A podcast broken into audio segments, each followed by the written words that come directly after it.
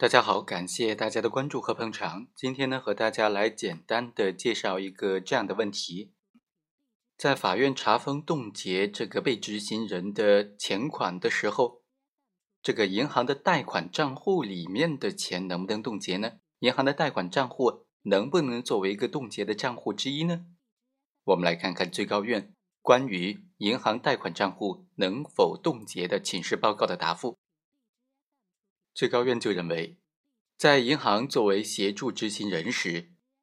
现行的法律和司法解释只规定了可以对被执行人的银行存款账户进行冻结，冻结银行贷款账户缺乏法律依据。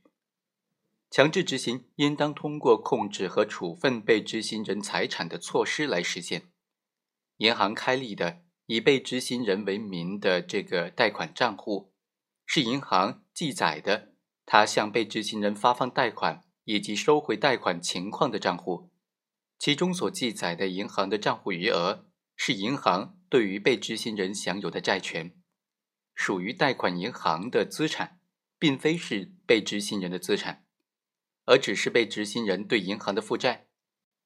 所以，通过冻结银行贷款账户，不能够实现控制被执行人财产的目的。只要法院冻结到了被执行人的银行存款账户，或者控制其他可供执行的财产，就可以实现执行的目的，同时也足以防止被执行人以冻结或者查封的资产向银行清偿债务。而所谓冻结被执行人银行贷款账户，实质是禁止银行自主的从法院查封、扣押、冻结的被执行人财产以外的财产当中。实现收回贷款的行为，这种禁止超出了执行的目的，将侵害银行的合法权益。如果确实存在银行在法律冻结被执行人存款账户之后擅自的扣收贷款的情况，那么就应当依法强制追回。所以啊，在执行以银行为协助执行人的案件的时候，是不能够冻结户名为被执行人的银行贷款账户的。